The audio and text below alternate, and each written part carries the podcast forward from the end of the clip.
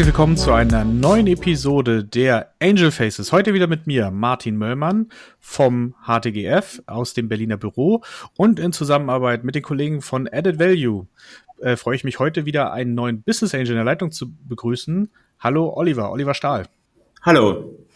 Freue mich, dass du da bist. Wir werden mit dir heute einen etwas anderen Weg gehen, weil nämlich du hast einen sehr spezifischen Fokus. Du redest viel mit Food-Tech-Startups und was das alles ist und was man dort alles erlebt im Vergleich zu diesem klassischen digitalen Geschäfts. Darüber werden wir heute viel lernen, aber vielleicht kannst du mal kurz erzählen, was hast du denn vor deiner Business Angel Zeit gemacht? Also äh, ursprünglich bin ich Französischlehrer, also komplett etwas anderes. Ähm, ich komme aus Liechtenstein, äh, habe da mein Gymnasium gemacht und dann äh, wollte ich die große Welt äh, kennenlernen, habe mich dann in die französische Sprache verliebt, wirklich. Nicht in eine Person, sondern in die Sprache. Habe das studiert und äh, das auch äh, ausgeführt. Im vier, fünf Jahre war ich im, auf Gymnasiumstufe Lehrer. Wurde dann irgendwie zu langweilig, das Ganze, je suis, tu il est, das immer zu unterrichten und bin dann über die Bar, Gastronomie in Startup-Wesen gerutscht, wirklich gerutscht. Ähm, habe dort zwei Startups aufgebaut im, auf dem Schweizer Markt. Das ist einmal die Snackbox Express und den Früchtebox Express. Wir waren so ein B2B Office Lieferservice äh, für, äh, für Früchte und für Snacks in der Schweiz und konnten das gut skalieren von am Anfang, wir waren zwei, drei Leute bis auf 100 Mitarbeiter und haben das dann äh, verkauft. Äh, beide Firmen äh, zu zwei unterschiedlichen Zeitpunkten an Selecta. Selecta ist dieser europäische Vending Operator Marktführer. Haben das Snackbox 2014 und Flüchtebox 2018 verkauft. Äh, war eine tolle Geschichte für uns, für Selecta. Äh, zum Glück hatten wir es verkauft, weil nach kam Corona mhm. und äh, natürlich den Bach hinunter. Wir waren dann noch verpflichtet bis Ende 2021 operativ das weiterzuführen. Ähm, das habe ich dann gemacht und äh, habe mir dann letztes Jahr ein Sabbatical gegründet mit Familie, ähm, herumcruisen mit dem Wohnmobil. Ich habe zwei Kinder, zwei und vier Jahre alt. Äh, dachte endlich mal nichts tun, aber mit, ich weiß nicht, ob du Kinder hast, aber mit ja. zwei und vierjährigen kannst du hast du keine Ferien, äh, aber war super schön, hab, wir haben es genossen und äh, halt seit meinem ersten Exit bin ich als äh, Business Angel und auch immer mehr im Advisoring, äh, im, vor allem im Food and Beverage Startup im, im, im Dachraum, ein bisschen UK unterwegs.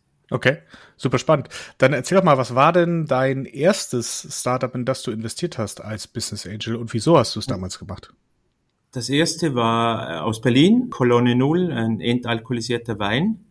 Äh, mhm. Bin da einer der ersten Business Angel gewesen gibt's immer noch, äh, machen, machen gut Umsatz, gute Brand aufgebaut, bin jetzt gerade Pool-Leader geworden, von, weil, weil sie relativ vieles äh, Business Angel drin haben. Und äh, super spannende Geschichte. Und das, das eine äh, führt dann zum anderen erst äh, Investment und Connection und Networking. Und so hat sich das aufgebaut. Und aktuell habe ich etwa ein Portfolio von 25 Startups die ich aktiv, ich darf sagen wirklich aktiv äh, mitbetreue, also wirklich Smart Money. Ich bin einer der, ich brauche nicht schöne Reports und äh, monatliche Calls, sondern ich sehe etwas, ich höre etwas und dann schicke ich denen eine WhatsApp, was auch immer. Und sie können dann eigentlich das machen, was sie mit dieser Information machen wollen. Ich bin nicht der Strategie-Workshop-Typ, sondern eher der, der also ich bin unstrukturiert, ich, ich, ich habe eine Idee und, und, und schicke die Idee und bin aber auf der anderen Seite natürlich auch wieder bereit, wenn Sie eine Idee haben, gebe ich gleich meinen Senf dazu. Und äh, einfach so ein stetiger, unregelmäßiger Austausch. Okay, spannend. Und äh, muss man ja fragen, wie viel von dem Wein hast du gekostet vorher, bevor du investiert hast? Oder was war da der Prozess dahinter? Ich habe ihn verkostet. Der Rotwein war grauslig, wirklich grauslig. Äh, also das kann man wirklich sagen, MVP. Man versucht's mal. Äh, der Sekt hat mir von Anfang an geschmeckt. Der Weißwein war okay. Und ja, in diesen zwei, vier Jahren, fünf Jahren haben sie sich gut gemacht. Und das ist eigentlich auch immer mein, also ich, ich habe etliche, etliche Calls pro Woche mit äh, Food and Beverage Startups und wenn es um Produkte geht, sie müssen mir einfach schmecken. Oder ich muss sehen, dass sie irgendwann in der Zukunft, in absehbarer Zukunft, äh, essbar oder trinkbar oder äh, sind. Ich bekomme wirklich viele, im Moment nicht mehr so viele, aber zeitlang gab es so vor der Krise, vor dieser Kapitalsuchkrise, wenn ich es mal so nennen kann, gab es wirklich Startups, die haben Produkte auf den Markt gebracht, die waren einfach grauslig. Also die kann, konntest du nicht trinken, nicht essen. Und für mich muss es einfach schmecken. Mhm. Das muss nicht heißen, dass ich dann der, die Norm bin. Es kann ja trotzdem ein Erfolg sein, aber dass ich dahinter stecke, muss es mir schmecken. Das klingt gut und aus, aus Überzeugung dann auch investiert und auch mitgegessen und getrunken. Genau. Ähm, vielleicht kannst du mal mitnehmen. Also wie gesagt, du hast ja schon erzählt, es ist ein bisschen anderer Prozess wahrscheinlich. Ne? Also äh, viele auch Agents, die wir bis jetzt äh, bei uns in der Serie dabei hatten, waren halt viel im Bereich digital unterwegs, digitale Geschäftsmodelle, B2B SaaS, solche Geschichten. Was ist eigentlich der große Unterschied? Weil ich glaube, du hast doch ein, zwei digitale Modelle äh, bei mhm. dir im Portfolio. Und was ist aber der Unterschied zu so einem Food-Tech-Startup? Ne? Weil da ist ja schon ein sehr, sicherlich auch ein anderer Produktentwicklungsprozess dabei, ne? weil meistens sehr langatmig und muss man, muss man auch viel rumprobieren. Aber auch, was ist dann das Thema äh, Go-to-Market? Ist ja auch ein ganz anderes. Ne? Du brauchst ja Kooperationen vielleicht oder so. Mal wie, was ist da der große Unterschied? Worauf achtest du dann auch, äh, wenn du Startups für dich selektierst? Eben, das erste ist Geschmack, ganz klar. Sonst funktioniert das für mich nicht. Und wenn der Geschmack stimmt, dann ist es gleich auch eine, ich nenne es mal eine emotionale Geschichte. Essen, Trinken hat etwas mit Sozialisieren, mit, mit, mit Freunden zu tun. Und da ist gleich eine andere Bindung mit den Gründern, mit dem Team, mit der Idee vorhanden als bei anderen Modellen. Weil einfach es ist gleich ein anderer Austausch. Äh, und den finde ich spannend. Und es gibt verschiedene Geschmäcker. Äh, bei digitalen Projekten es funktioniert oder es funktioniert nicht. Äh, es gibt schon noch Abstufungen. Aber bei, bei, bei Getränken, bei Food äh, ist das ganz anders. Und da äh, entwickeln sich gute Gespräche. Und das, wie du, wie du selber gesagt hast, ist ein längerer Prozess, bis man auf den Markt gehen kann. Und von dem her finde ich es super spannend einfach die, hm. die, diese ganze Entwicklung durch, durchmachen zu können. Darum steige ich auch, wenn möglich, sehr früh ein. Okay. Wie lange dauert das normalerweise, wenn du investiert hast, bis dann das Produkt im Laden steht oder halt halt verkäufbar ist? Ist das alles möglich. Es ging schon zwei Wochen, aber es ging auch schon über ein Jahr. Also völlig unterschiedlich. Und das ist auch der, was ich vielen Startups einfach fast kritisiere, respektive den Augenmerk drauf gebe wenn Sie sagen, ja, Sie wollen nächstes Jahr im Retail sein. Das geht nicht einfach, weil man es will, ist man im Retail. Das ist ein Kampf, das ist, hat viel mit Glück zu tun. Auch wenn ich die Kontakte habe oder connecten kann, das hängt von ganz anderen Punkten ab, ob dieses neue äh, Produkt, dieser neue Drink in, in Retail kommt oder nicht. Hm. Von dem her, auch dort diese, diese es, man kann es nicht messen un, un, unbedingt, wieso dieses Produkt reinkommt und dies, das andere nicht. Es hat auch dort wieder mit, mit Emotionen zu tun, es gefällt einem, es schmeckt einem, es ist äh, zu früh, zu spät, wie auch immer. Hm. Wie ist das denn so mit, mit Produktionskapazitäten? Muss man die haben? Äh, kannst du da helfen? Oder wie, wie kann denn so an so ein Startup, weil ich meine, äh, wenn wir so digitale Modelle haben, dann brauche ich zum Produzieren, brauche ich einen Laptop, eine, eine Maus, eine Tastatur und äh, Internetzugang, dann kann ich produzieren. Aber bei euch ist es, bei, bei den Foodtech-Startups ist es ja ein bisschen anders. Äh, wie läuft denn das so ab? Wie, was kann man da überhaupt schaffen, in, in einem Jahr so an, an Kapazitäten aufzubauen? Muss man da Maschinen kaufen oder wie läuft das da? Also ich bin kein großer Fan von eigener Maschinenpark aufzubauen, weil das kostet, da brauchst du Kapital und das haben, das haben die meisten Food and Beverage Startups einfach am Anfang nicht. Es gibt super gute Lohnabfüller, da gibt es auch gute und schlechtere. Äh, für dieses Produkt ist der eine besser als der andere. Das muss man ab, abwiegen. Aber es dauert einfach länger.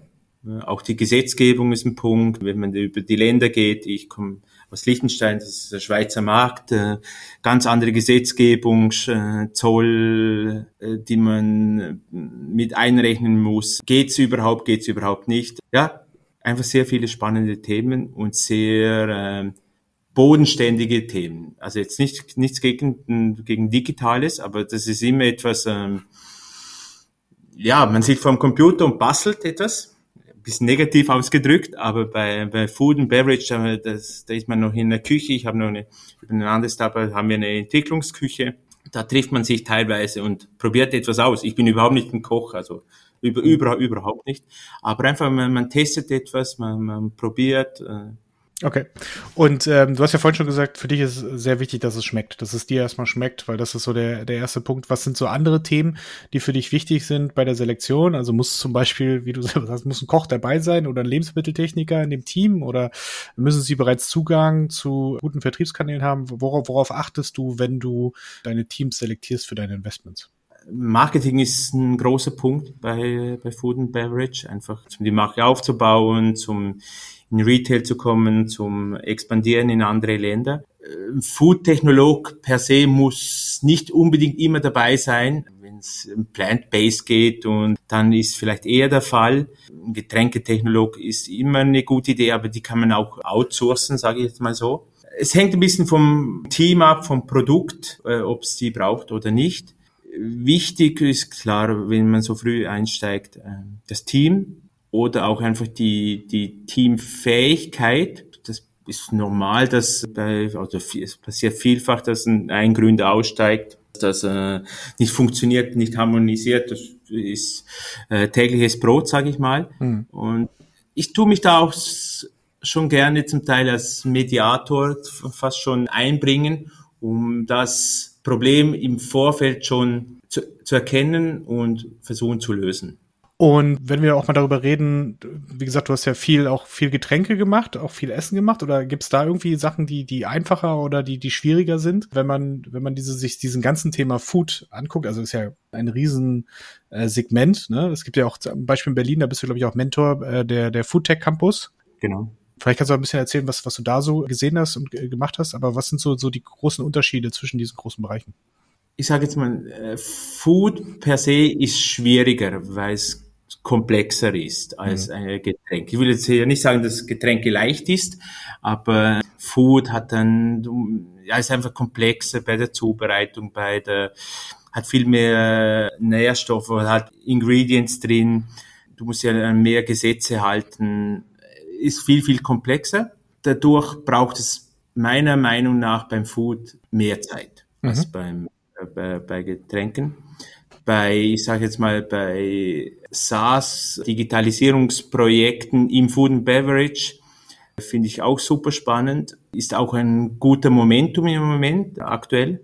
Wo ich aktuell ein bisschen Mühe habe, ist in der ganzen Gastronomie, wo das hinführt, so Digitalisierung, äh, Payments und so weiter. Der, die Gastronomie hat sich noch nicht ganz gefunden, wo sie ist jetzt nach Corona. Und aber dort gibt's etliche Möglichkeiten, um sich zu positionieren oder etwas Neues aufzubauen. Spannend. Und kannst du vielleicht noch mal ein bisschen erzählen, gab es denn mal ein Startup, was du gesehen hast, wo du unbedingt rein wolltest, was du dann aber leider nicht bekommen hast? Ich war kurz davor, bei Gorilla zum Beispiel einzusteigen, ah. aber es hat dann nicht funktioniert oder ja, hatte einfach nicht funktioniert. Bin dann aber bei zwei, drei Supplier von Gorillas und Getty eingestiegen konnte dort ein Secondary machen, erfolgreich, rechtzeitig. Ja, das war so ein bisschen etwas, was ich verpasst habe. Okay. Im Nachhinein. Okay. Ja, die einen sagen so, die anderen so. Genau, ja. also gab sicherlich Gewinner auf der Seite, aber sicherlich nicht alle äh, äh waren nein, nein, immer mit dabei. Wenn du jetzt dabei bist, ist, ist nicht mehr so gut glaube ich auch, da, da gab es bessere Chancen, um, um auszusteigen. Super. Und wenn du jetzt nach neuen Startups suchst, was, was müssen die so mitbringen oder wie kann man dich vielleicht auch reichen? Wo, wo kann man dich denn sehen? Wie, ich habe gerade schon erwähnt, wie gesagt, der Foodtech Campus hier in Berlin. Es gibt ja, glaube ich, auch in Berlin hier Kitchen Stories. Ich weiß nicht, ob du das kennst. Ja. Wo, wo, wo kann man dich denn so sehen? Du sitzt in Liechtenstein, was ja auch gar nicht so einfach ist, hinzukommen von Deutschland aus. Nein, äh, dieses kleine Land da zwischen Österreich und der Schweiz. Äh, ist immer witzig, wenn ich äh, den Startups ob ich Muster bekommen könnte. Und dann schicken sie mir und dann ist eben Zoll. Und wenn sie, wenn sie nicht genau machen, was, also sie müssen es deklarieren als Gratismuster und dann eine Performa, Proforma-Rechnung äh, schreiben, einfach mit Betrag Null. Und wenn dann das nicht gemacht wird, bekomme ich ein, ein Telefonat vom Zoll oder letztens hin muss, habe ich hier ein Produkt bekommen, das hatte vielleicht einen Wert von 20, 30 Euro und ich musste aber 60 Euro nachzahlen, Zoll. Oh. Ja, also das ist halt Schweizer Macht und äh, aber äh, ist sehr schön hier in Liechtenstein übrigens. Das glaube ich. Es hat sehr klein, äh, wir haben 40.000 Einwohner, aber gute Geschäftsmöglichkeiten auch. Wir haben 40.000 Arbeitsplätze. Ja. Also und auch aber eine, eine, sehr florierende äh, Seed-Szene. Ich glaube, ähm, zum Beispiel SeedX kommt ja, glaube ich, aus, genau. aus Liechtenstein. Genau. Haben wir auch ein paar genau. Deals beim HTGF zusammen gehabt. Aber gibt durchaus auch ein paar Investoren, äh, die aus der Gegend kommen und die ja. dann in, generell im, im Dachraum investieren. Ja. Und auch genau. so immer wieder, immer mehr Family Offices, ist ja auch ein, ein Liechtenstein, Treuhand, immer mehr Family Offices gehen auch diesen Weg, nicht direkt über Fonds zu investieren, sondern direkt in Startups. Okay, gut. Also da kann man nicht treffen in Liechtenstein. Und wo noch? Genau. Äh, sonst einfach äh, über LinkedIn oder äh, ja im Foods. Äh, ich bin bei etlichen Accelerator dabei, Techstars von EDK, in Österreich bei AWS. Das macht noch relativ, das macht sehr viel Spaß, weil man einfach sehr viele Startups kennenlernen kann und in kurzer Zeit ein Feedback geben kann und dann auch die Entwicklung sehen kann. Gibt sie noch in zwei Monaten oder sind sie, sind sie schon tot oder was ist damit passiert? Alles klar. Super, Oliver. Vielen, vielen Dank für deine Zeit und für diese Insights in diesen doch eher anderen Markt als das, was wir bis jetzt äh, kennengelernt haben. Und ich danke. wünsche dir noch eine wunderschöne Woche und bis bald. Ja, danke vielmals für deine Zeit und äh, freue mich, dich mal live in Berlin vielleicht sehen zu können. Bis bald. Ciao. Bis, ciao, ciao.